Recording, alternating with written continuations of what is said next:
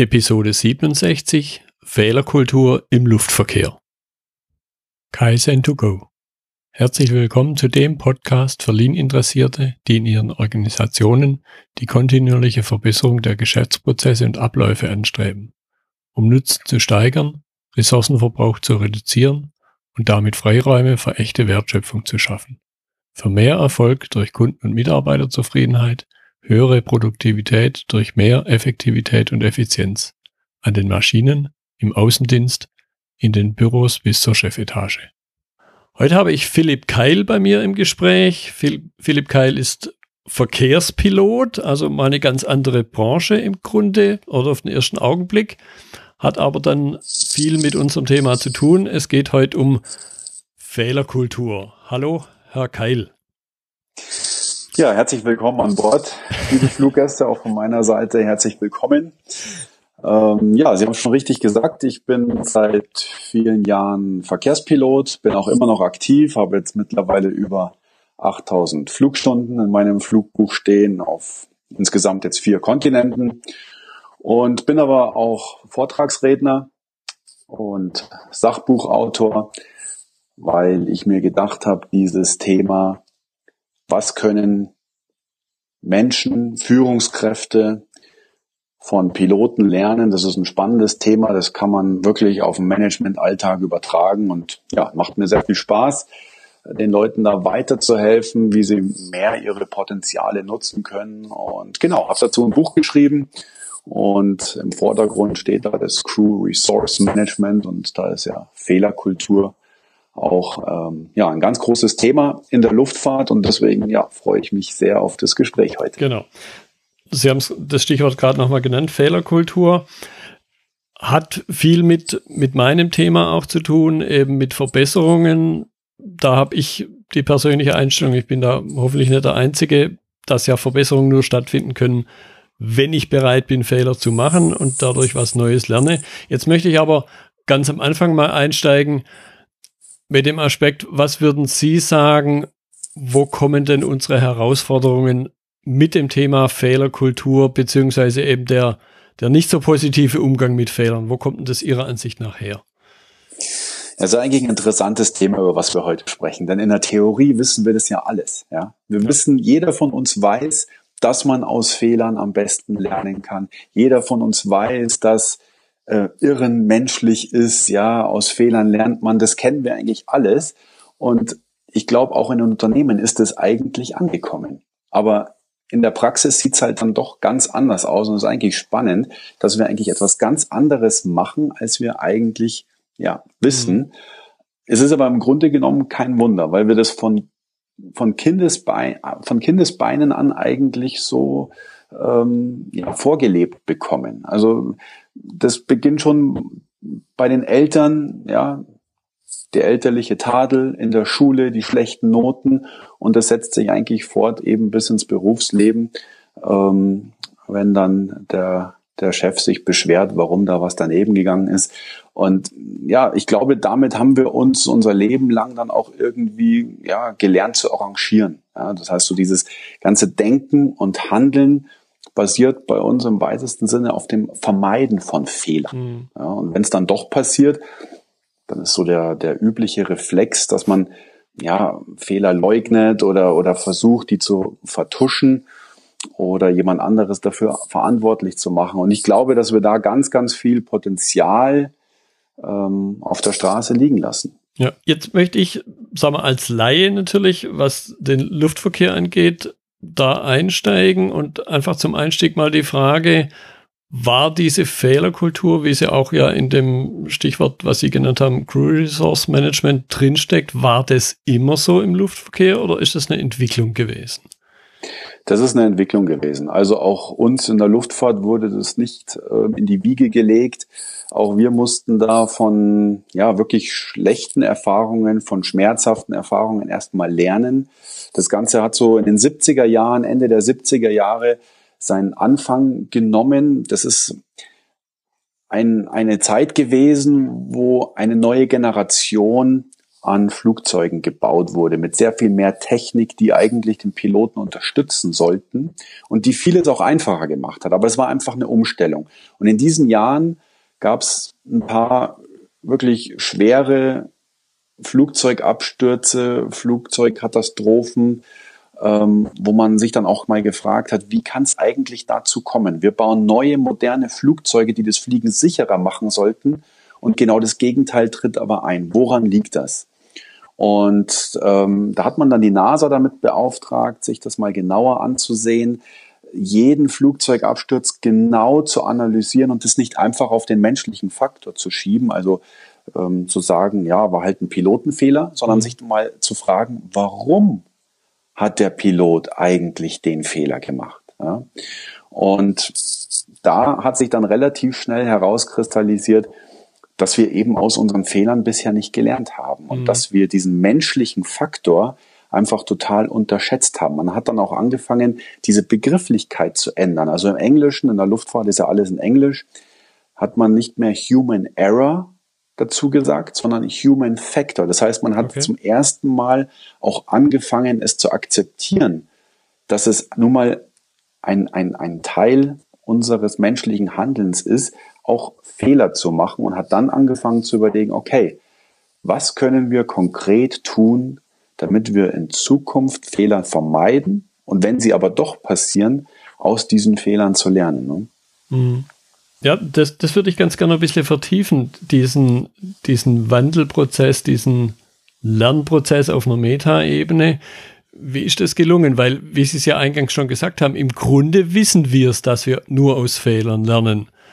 Und trotzdem gelingt es halt in vielen Branchen, schon im Schulsystem, gelingt es im Grunde ja so einfach nicht. Was hat man da, damit das möchte ich ein bisschen vertiefen, was hat man da im Luftverkehr anders gemacht? Weshalb ist dort, ich glaube schon, eben als Außenstehender, dort ist es gelungen. Ja. Ich werde oft gefragt, also gerade äh, bei so einem sensiblen Feld wie in der Luftfahrt, wo jeder Fehler ja. im Grunde genommen tödlich sein kann, eine Katastrophe auslösen kann, ähm, wie kann man da eine positive Fehlerkultur leben? Ja, wo der Fehler wirklich besonders wehtut. Und die Antwort ist relativ einfach. Wir können es uns einfach nicht leisten, mhm. ein und denselben Fehler zweimal zu machen. Deswegen sind wir gezwungen, offen damit umzugehen, jeden Fehler zu analysieren und daraus zu lernen, unsere Lehren zu ziehen. Und als man sich bei diesen Untersuchungen damals das mal angeguckt hat, warum stürzen eigentlich Maschinen ab? Wie kam es zu einer Katastrophe, von der man vorher dachte, die ist unmöglich? Mhm. Als man sich das mal ein bisschen näher angeguckt hat, hat man was ja, Spannendes festgestellt. Es ist so gut wie nie nur dieser eine Fehler, ja, also also der eine Fehler des Piloten oder dieser eine große technische Defekt meinetwegen, sondern wenn ein Flugzeug abstürzt, dann ist es immer wegen einer regelrechten Fehlerkette.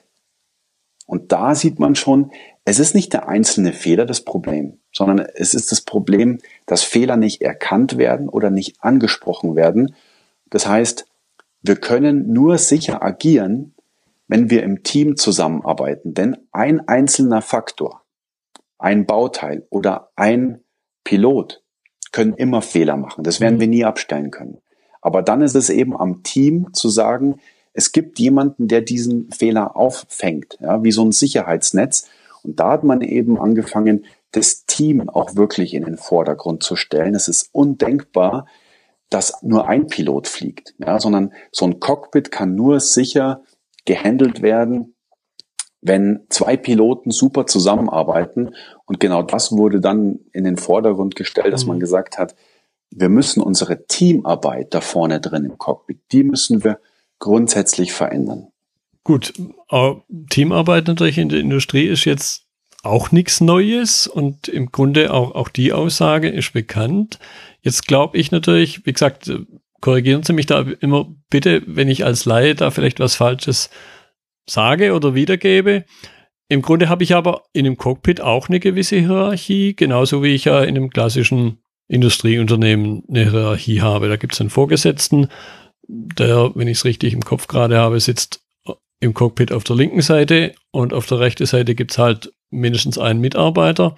Das heißt, ich habe eine Hierarchie da auch Und das ist ja ganz oft dann eine Herausforderung in meiner Wahrnehmung für klassische Führungskräfte, dieses selber vielleicht Fehler eingestehen, weil es kann ja auch sein, der Kapitän fliegt mal, den Fehler des Mitarbeiters zu korrigieren, selber korrigiert zu werden, nehme ich eben im klassischen Umfeld auch immer als eine Herausforderung wahr, weil es ja ein bisschen am Selbstverständnis kratzt. Wie hat man das im Cockpit geschafft?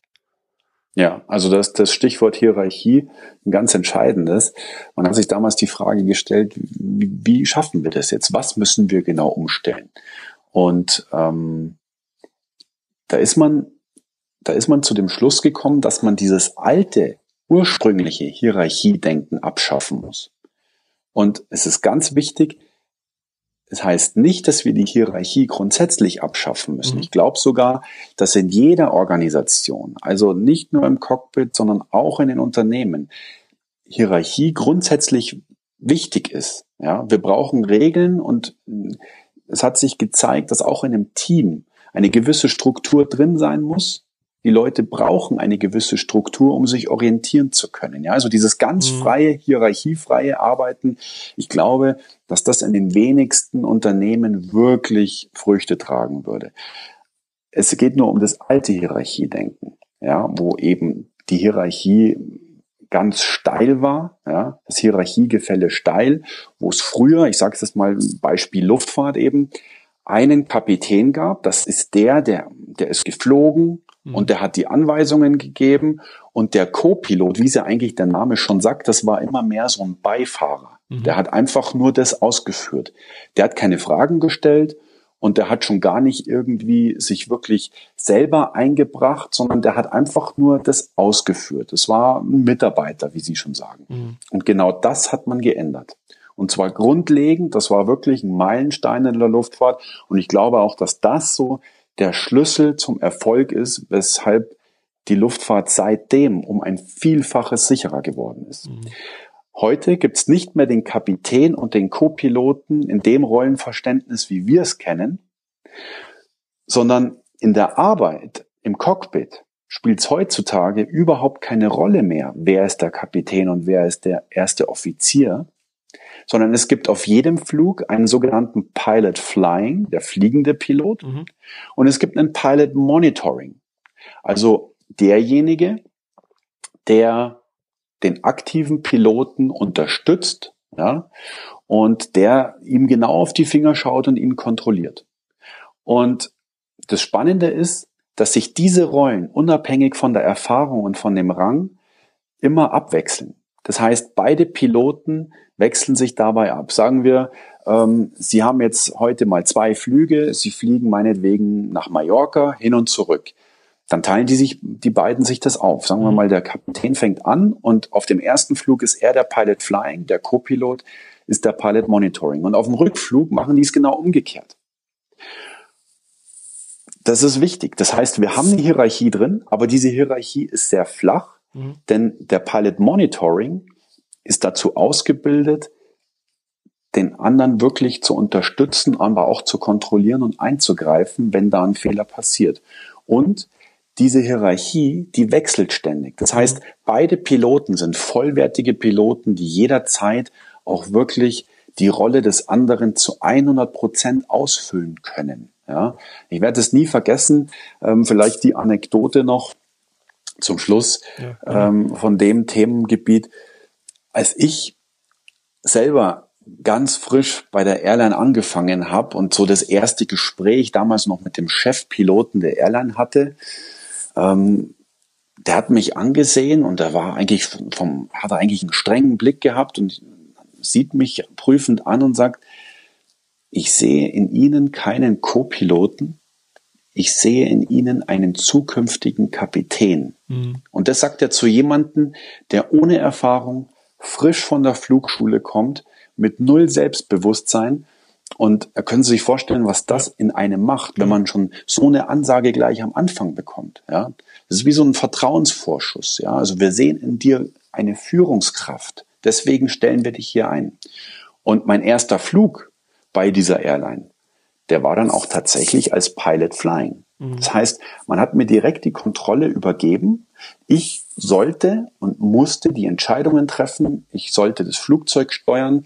Und der erfahrene Kapitän, der saß daneben, der hat genau zugesehen und hat mich aber auch so bewusst meine Fehler machen lassen. Mhm. Ja, so kleine Fehler, die führen ja, weiß Gott, nicht zum Absturz, die sind sogar wichtig. Ja, und genau das versucht man in den Cockpits auch die unerfahrenen Kollegen langsam wirklich aufzubauen, indem man ihnen die Möglichkeit gibt, die Fehler zu machen, indem man ihnen die Möglichkeit gibt, daraus zu lernen.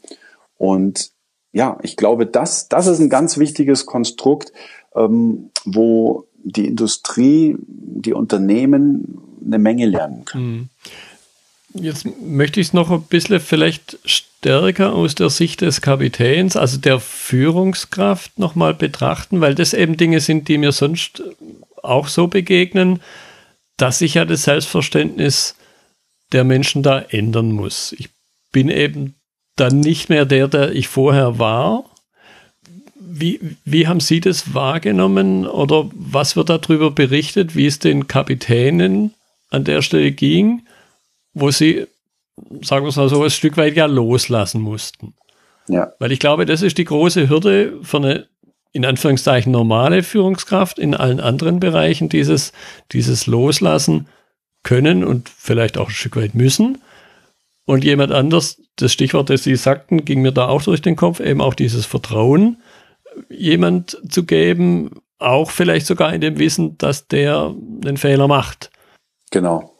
Ja, also auf dem Weg gibt's ganz, ganz große Hürden. Ähm, das ist genauso wie bei der Führungskraft im Unternehmen. Ähm, die Kapitäne, die müssen das auch lernen. Erstmal jetzt sich selber ein Stück weit zurückzunehmen und dem Kollegen einfach die Kontrolle zu übergeben. Ja, das Vertrauen dem Kollegen schenken, den ich vielleicht noch nicht mal kenne. Es ist mhm. ganz oft, dass wir in der Kombination zusammen fliegen, wie wir vorher noch nie zusammen geflogen sind. So, und jetzt übergebe ich die Kontrolle jemanden, von dem ich nicht wirklich weiß, wie viel Erfahrung hat er eigentlich, wie gut fliegt er eigentlich, wer ist es, wie geht's dem, hat er gut geschlafen, hat er vielleicht Probleme zu Hause, aber all das müssen wir irgendwo auch ein Stück weit überwinden, weil wir sagen, ich lehne mich ja als Pilot Monitoring als Führungskraft, die auch mal Kontrolle abgibt, lehne ich mich ja nicht tatenlos zurück. So mhm. ist es mhm. ja nicht. Mhm. Sondern ich gehe schon in die Rolle des aktiven Unterstützers, der versucht, sich einzubringen, der versucht, Hilfestellungen zu geben, der versucht, Ansprechpartner zu sein. Ja? Und das ist, glaube ich, so dieser Schlüssel, ähm, wo auch jede Führungskraft ein bisschen was Neues dazulernen muss, sich überwinden muss, mal zu sagen, okay, ich würde es vielleicht anders machen.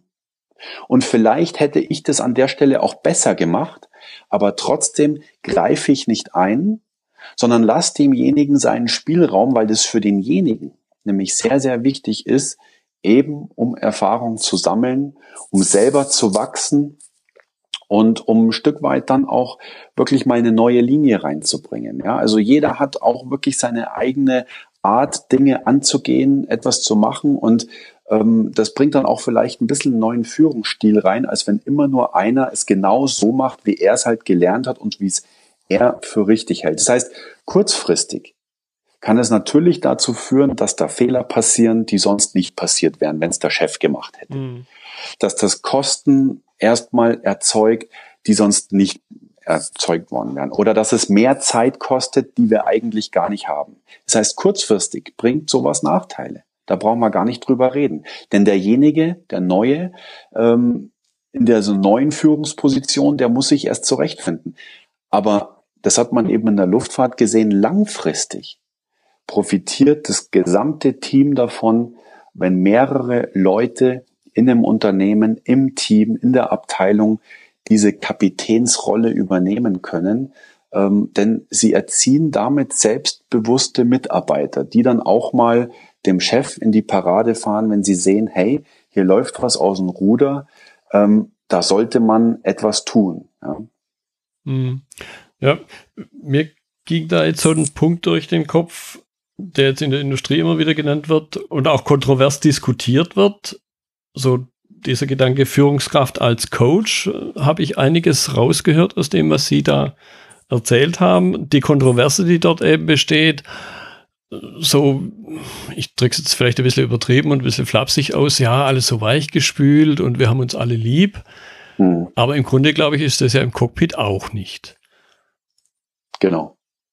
Das ist auch ein Einwand, gut, dass Sie es ansprechen, den ich bei meinen Vorträgen und vor allen Dingen auch bei meinen Führungskräfte-Seminaren immer wieder bekomme. Ja, das sind so diese typischen Vorbehalte, wenn Sie, wenn Sie von diesem Modell hören, Pilot Flying, Pilot Monitoring, der Kapitän lässt einfach mal machen.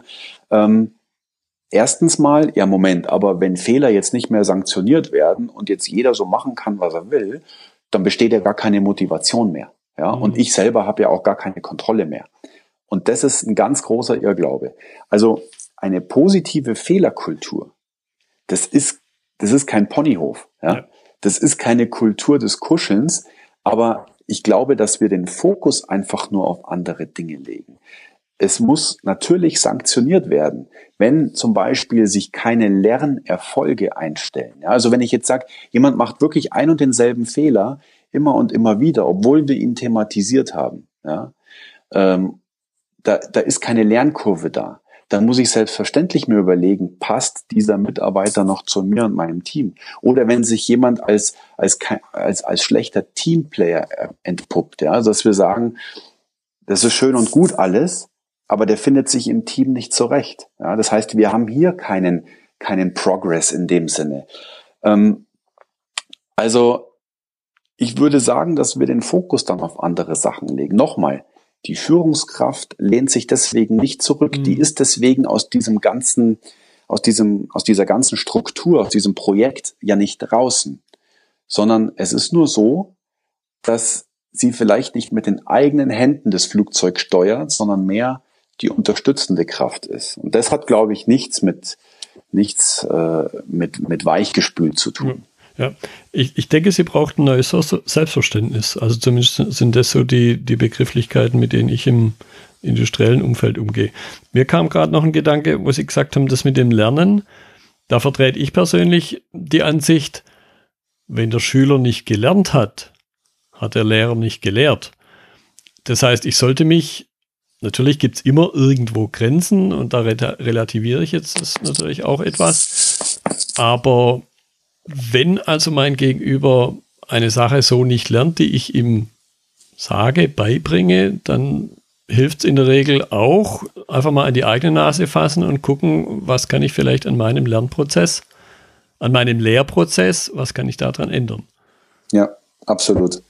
Das ist auch der wichtige Ansatzpunkt. Also ich habe ich hab ein Zitat von dem Niels Bohr, das ist ein dänischer Physiker, mhm. Nobelpreisträger, der gut zu dem Thema passt. Der hat mal gesagt, ein Experte ist ein Mensch, der auf einem eng begrenzten Feld alle nur denkbaren Fehler gemacht hat. Und dieser Spruch, der gehört eigentlich in großen, fetten Bannern in jedes Büro, weil die Message dahinter ist, wir können gar nicht nicht lernen. Ich glaube, dass das in unseren Genen verankert ist, dass wir immer uns hinterfragen, dass wir immer aus unseren Fehlern, wenn auch unbewusst, unsere Lehren ziehen. Ja, also das geht ja im, im Kindesalter schon los, wenn wir laufen lernen. Wir fallen hin, wir stehen auf, wir gehen wieder weiter. Kinder schauen sich alles genau ab, ja, und lernen dann daraus. Also es gibt höchstens Strukturen im Unternehmen, die uns genau daran hindern. Und da sind wir genau bei dem Thema, was Sie ansprechen, dass die Führungskraft immer gefragt ist. Also bleiben wir nochmal bei dem Beispiel mit den Kindern. Jeder, der Kinder hat, der wird jetzt Folgendes bestätigen. Kinder machen nicht das, was wir ihnen sagen, ja. sondern Kinder machen das, was wir ihnen vorleben. Und genau so kann man das auch ins Unternehmen übersetzen für die Führungskraft.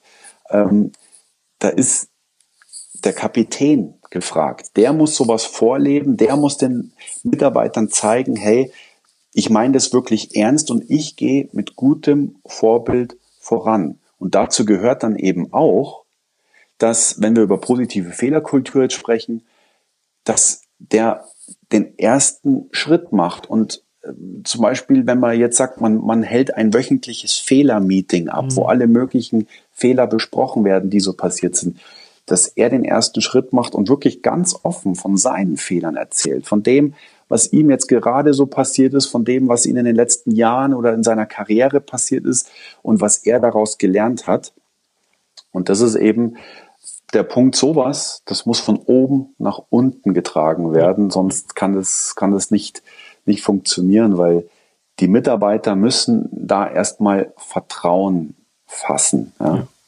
Ja, das war, war, ein, war ein gutes Stichwort, auch ein Punkt, den ich mir hier noch notiert hatte, wie man eben dieses, dieses gemeinsam, dieses Rolle in der Veränderung, Rolle jetzt nicht im Sinne von Führungskraft und Mitarbeiter, sondern wie man diese gemeinsame Rolle, die jeder, jeder spielt, wie das eben gelingt, dann im, in Richtung einer positiven Fehlerkultur. Und äh, auch das Zitat von dem, von dem Wissenschaftler fand ich sehr schön, was ich in einer anderen Form immer wieder verwende, wenn ich sage, wenn ich der Wissenschaftler bin und da am Labortisch stehe und zwei Flüssigkeiten zusammenschütte und im Grunde schon weiß, was jetzt passiert, also den Fehler im Vorfeld schon ausgeschlossen habe, entsteht ja kein neues Wissen, dann mache ich ja eigentlich was falsch. Mhm. Ist ja. jetzt vielleicht natürlich äh, für, für den klassischen Standardflugbetrieb nicht ganz der richtige Ansatz, aber im ja. Grunde, wenn es eben ums Verbessern geht, also neues Wissen schaffen, eine, eine, Situation verändern, ist ja die, die Voraussetzung, dass ich was verbessern kann, muss ich eben bereit sein, Fehler zu machen. Ja, absolut. Und da, also da ist das, das Thema Vertrauen einfach ganz zentral. Ja. Ähm, wir müssen Vertrauen ins Team, in den Chef langsam entwickeln, um auch offen über Fehler zu sprechen. Ja. Ähm, und letzten Endes, für mich war das ein riesen Vertrauensbeweis damals, dass ich direkt jetzt hier diese Maschine steuern darf. Ja, mit 190, 200 Passagieren hinten drin. Und das motiviert auch die Mitarbeiter auf eine ganz andere Art und Weise. Ja, wenn ihnen wirklich gezeigt wird, wir haben Vertrauen, dass du bei diesem Projekt meinetwegen auch mal die Führungsrolle übernehmen kannst. Das ist die beste Motivation, mhm. die es gibt. Und der Mitarbeiter wird sicher nicht denken, ach, wir haben ja jetzt hier so eine No-Blame-Culture, da kann ich ja ruhig mal Fehler machen, weil ist ja nicht schlimm. Ne? Wir haben ja vereinbart, äh, Fehler werden nicht bestraft. Sondern genau das Gegenteil, wird sich einstellen. Ähm, das ist auch das Feedback, was ich von den Unternehmen, mit denen ich zusammengearbeitet habe, immer wieder bekomme, dass äh, die Mitarbeiter viel motivierter sind und viel besser im Team zusammenarbeiten, wenn von oben ganz klar das Signal kommt, wir vertrauen euch, wir wissen, dass ihr das könnt. Und solange ihr aus den Fehlern, die ihr macht, lernt und gegenseitig aufeinander aufpasst, euch kontrolliert, euch gegenseitig unterstützt, solange ist alles gut und solange dürfen dann auch mal wirklich äh, Fehler passieren, denn dadurch entwickelt sich das ganze Unternehmen weiter, mhm. wenn sich die einzelnen Mitarbeiter weiterentwickeln. Also das muss einfach nur richtig kommuniziert werden ähm, und so ein neuer Team Spirit irgendwo auch erzeugt werden. Ähm, dann kann das genauso funktionieren, wie es auch in der Luftfahrt hervorragend fun funktioniert ja. hat. Aber das, die große Hürde ist nach wie vor die Routine. Ja, wir sind so drin in unseren Routinen und ja. ich glaube, man kann da nicht in kleinen Schritten herangehen. Oft heißt es ja, ja, Veränderung geht nur in kleinen Schritten.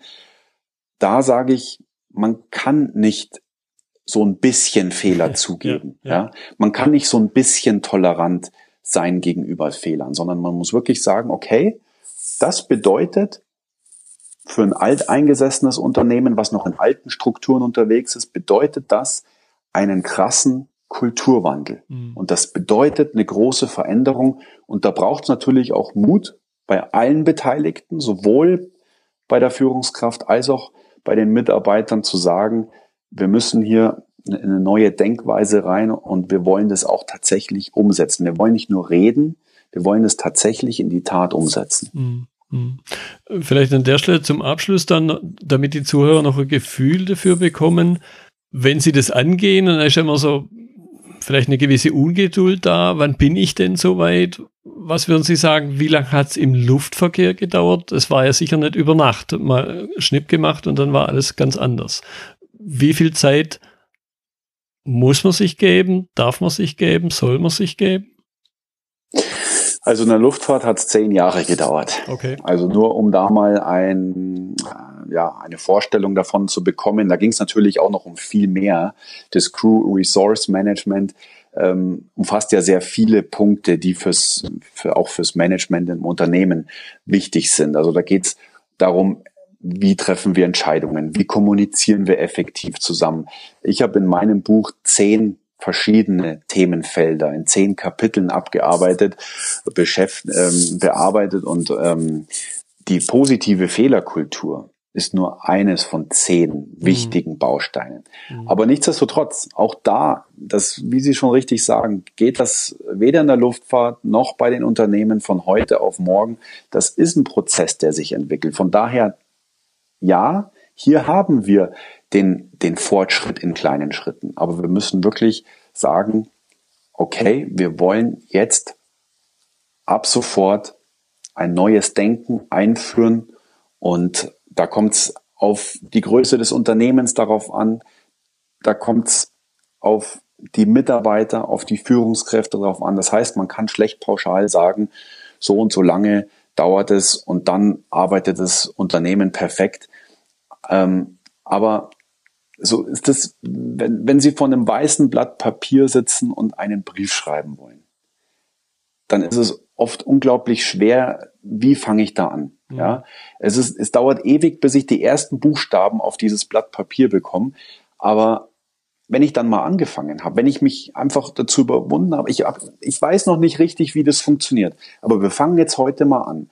Wir setzen uns mal im Team zusammen und alle, also nicht nur die Führungskraft gibt vor, so und so machen wir das jetzt, Projekt positive Fehlerkultur, sondern alle im Team sollen sich einbringen und sollen Ideen äußern, wie so ein Projekt positive Fehlerkultur wirklich funktionieren kann. Mhm. Und dass man dann einfach mal anfängt. Und dann aus diesem Prozess heraus wird sich sicher noch das ein oder andere verändern, verbessern, entwickeln. Aber wichtig ist halt, dass ich anfange. Ja. ja. Und ähm, da ermutige ich alle, mit denen ich zusammenarbeite, das heute zu tun. Nicht irgendwann, sondern wirklich jetzt anzufangen. Ja, so, so wie mit dem, mit dem Apfelbaum. Natürlich war die beste Gelegenheit, vor 25 Jahren einen Apfelbaum zu pflanzen, aber genau. die zweite beste Gelegenheit ist definitiv heute. Genau. Und die schlechteste Gelegenheit ist morgen. Und es gibt keine Erfolgsgarantie, aber es gibt definitiv die Misserfolgsgarantie. Das heißt, wenn ich gar nicht anfange, wird sich auch nichts verändern. Genau. Prima. Herr Keil, ich danke Ihnen herzlich für das Gespräch heute. Waren viele interessante Aspekte dabei. Ich, wenn ich mal so rekapituliere, meine mittlerweile über 60 Folgen, ich glaube, das war, mir fällt kein zweiter spontan ein, wo so eine vermeintlich große Distanz da war, aber glaube ich trotzdem dann ein Vielfaches an Transfermöglichkeit da war, wenn man eben aus ganz anderen Branchen für die eigene Branche mal was lernen will, offen dafür ist es zu tun. Deshalb an der Stelle eben nochmal herzlichen Dank für Ihre Mitwirkung. Ja, sehr gerne, hat mich gefreut. Das war die heutige Episode im Gespräch mit Philipp Keil zum Thema Fehlerkultur im Luftverkehr und wie der Transfer in andere Branchen gelingen kann. Wenn Ihnen die Folge gefallen hat, freue ich mich über Ihre Bewertung bei iTunes. Notizen und Links zur Episode finden Sie auf meiner Website unter dem Stichwort 067. Ich bin Götz Müller und das war Kaizen2Go. Vielen Dank fürs Zuhören und Ihr Interesse. Ich wünsche Ihnen eine gute Zeit bis zur nächsten Episode. Und denken Sie immer daran, bei allem, was Sie tun oder lassen, das Leben ist viel zu kurz, um es mit Verschwendung zu verbringen.